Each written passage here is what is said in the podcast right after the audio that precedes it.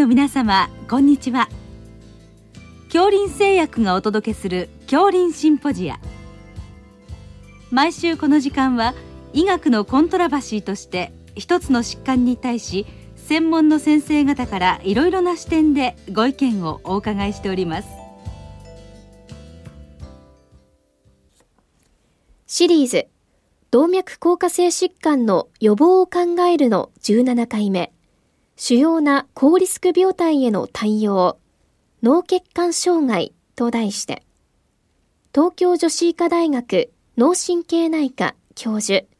北川和夫さんにお話いただきます。聞き手は、東京慈恵会医科大学客員教授、多田則夫さんです。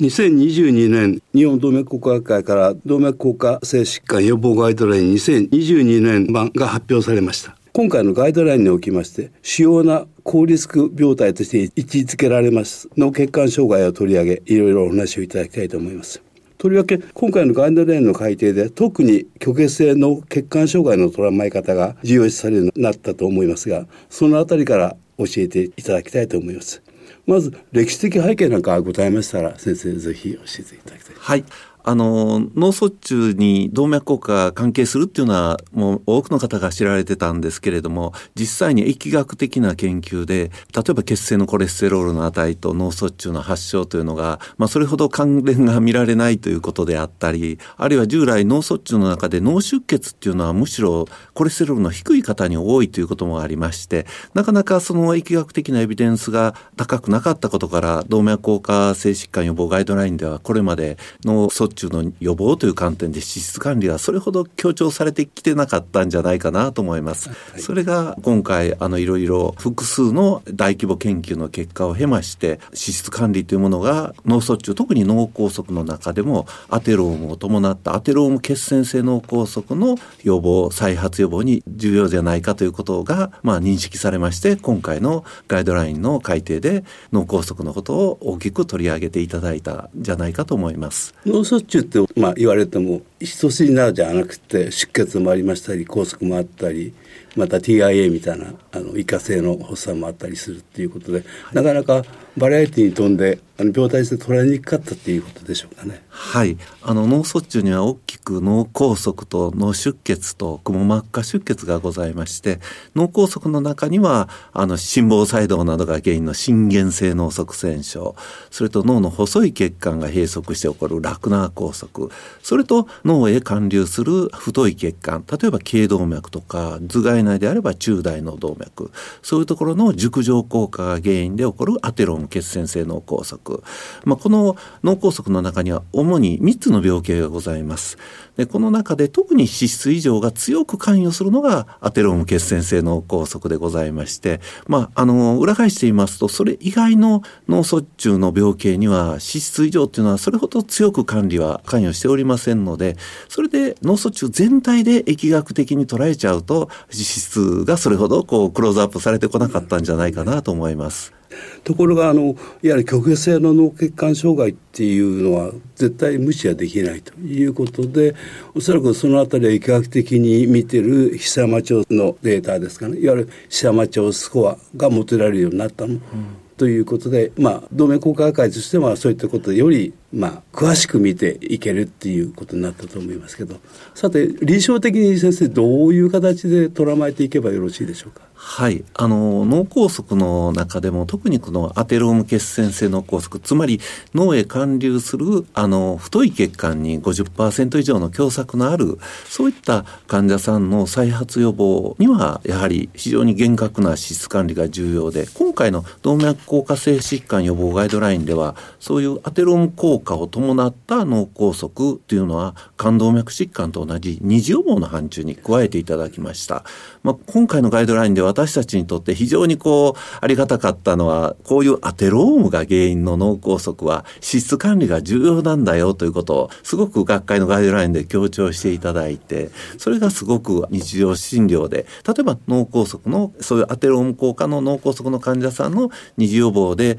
まあ、スタチンを使って LDL コレステロールを下げたた場合に、今までだったら、それ先生下げすぎじゃないですかとかもうしょっちゅう言われてたんですけれども、まあ、ガイドラインで今回こういう形で明記していただいたので、非常にまあ、管理がしやすくなって助かっております。以前のデータでも確かにコレステロール低い患者さんでは脳出血が多い、うん、例えばコレステロールが120以下とかあったんですけれども下げたからそうなったんじゃなくてもともと低い人が例えば栄養障害があったりそういうことで血管が破りやすかったまあ、そういうことと理解してよろしいですか、はい、あの私も先生おっしゃる通りに思っております。あのもともと LDL コレステロールが低い方っていうのは例えば非常にご高齢で痩せてて栄養状態の悪い人、まあ、そういう方はやはり脳出血のリスクがありますけども非常に健康な方でコレステロールが高いのでスタチンを使って例えば冠動脈疾患の起用の方ですと比較的こう全身状態もいい方で LDL をしっかり下げられます。よね。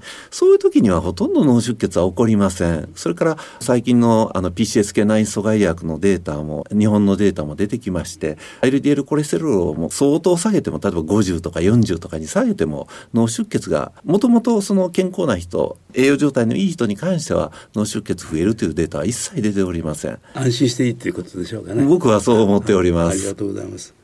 で実際的にまあそういうことになってきたわけでありますけれども治療の対応、まあ、どういう方を実際治療の中に、まあ、二条分の中に入れていくっていうことは、まあ、まず病態を見つけることが大事なんですけどもそこから先をどうすればいいかっていうのは先生教えていただける？はい。あのまずやはり今回のガイドラインで強調されましたのは脳梗塞の二次予防アテローム血栓性ということですので、まあ、脳梗塞というものを一度起こされた方に関しては脳へ貫流する血管特に重要なのは頸動脈。これは超音波検査で非常に捉えることができます。それから脳の中の太い血管私たち主幹動脈と呼んでますけれどもそういう血管に動脈硬化の狭窄があるかないかは MRI の血管造影で今はもう非侵襲的に評価できます。だからこの2つの検査を組み合わせてその脳へ貫流する血管にアテローム効果しっかりしたアテローム効果があれば LDL コレステロールはしっかり冠動脈疾患に準じて LDL コレステロールはあの少なくとも100未満にしっかりあの管理していくべきだと思います。はい少なくとも100未満っていう、はい、まあ、場合によったら70以下とか、ね、まあ、合併症の度合いによるでしょうか、ね、はい、あのアテローム効果を伴った脳梗塞あるいはアテローム血栓性脳梗塞で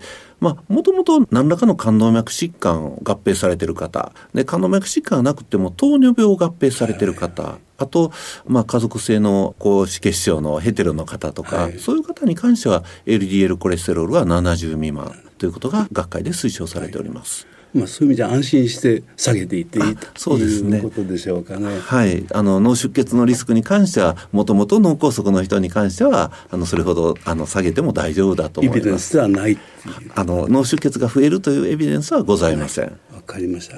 あとあの先生全体を通じましてあの先生の立場からいわゆる脳血管障害っていうのはこの今回非常にその前面に出てきておりますんで総論的に何かお話しいただければありがたいんですけども。やはりあの脳卒中あるいは脳梗塞のまあ予防という観点からは、まあ、あの非常に重要なリスクファクターとしてあの高血圧糖尿病心房細動そして脂質異常がございます。だから常にやはりこの4つを評価しながらあの管理をしていくということが重要でその中で脂質管理につきましては特にそのアテローム効果を伴った方に関しては脂質をしっかり下げることが非常に重要あの卒中予防の観点からは非常に重要だと思いますので血圧血とそれと脂質管理。そして冠動脈疾患とは違って心房細動のこうチェックを常にあのやはり脳卒中予防という観点からは目を向けていただければありがたいと思います、はい、今日はあの脳血管障害を中心として、まあ、動脈硬化性疾患のガイドラインの中でどういう形で質を管理すればいいかというお話をいただいたわけでありますけれども、まあ、実際的には質、まあ、まず病態をしっかり見るっていうこととこれはあ先生おっしゃったようなエコーとか MRI なんか使ってあと血管造影なんかも使って見ていくと、まあ、それで質も大事でありますけれども血圧ですとかその人の病態としての例えば心房細動があるかないかとかそういうところも一緒にですねトータルとして管理していけばいいかと。いうことでございますでしょうか。はい、脳卒中予防という観点でいきますと、やっぱりそういう形であの広くリスクの管理をしていただくのが非常に重要だと思います。あとあの脳卒中のあの一旦発症された方はもちろん二次予防になるんですけれども、発症の前段階の方っていうのが例えば脳の MRI 検査を取りますと隠れ無症候性脳梗塞であったり無症候性の脳出血であったりあとその頭蓋内の血管の狭窄が見つかることがしばしばございます。まあ、従いましてリスクファクターをすごくこういくつも持たれているような患者さんである程度以上の年齢の方につきましては頸動脈の超音波と脳の MRI 検査を一度していただくのがその方のリスクの送別化という観点では非常に役立つのではないかと思っております。はい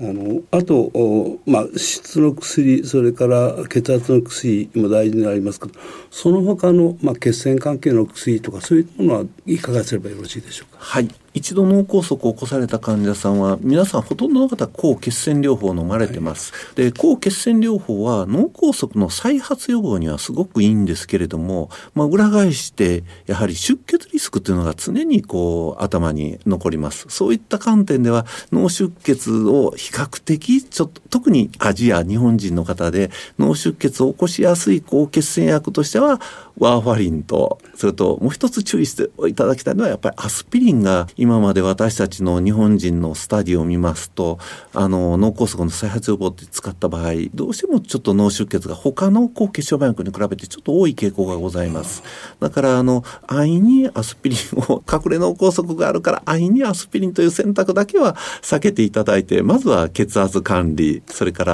脂質管理それから血糖のチェックそういうところをまず隠れ脳梗塞が見つかっても安易にその抗血栓薬を始めるんじゃなくって、はい、しっかりとリスクの管理をしていただくことが重要じゃないかなと思います。大事な点でありますね。ありがとうございます。そうです。いや、あのリスナーも非常に今の話臨床に役立つと思います。ありがとうございます。本当に先生ありがとうございました。どうもありがとうございました。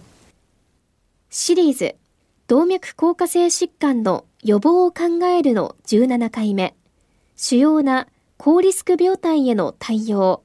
脳血管障害と題して東京女子医科大学脳神経内科教授北川和夫さんにお話いただきました。聞き手は東京慈恵会医科大学客員教授多田則夫さんでした。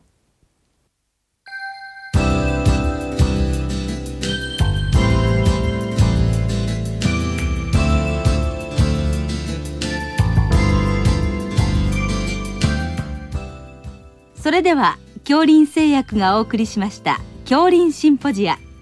来週をどうぞお楽しみに。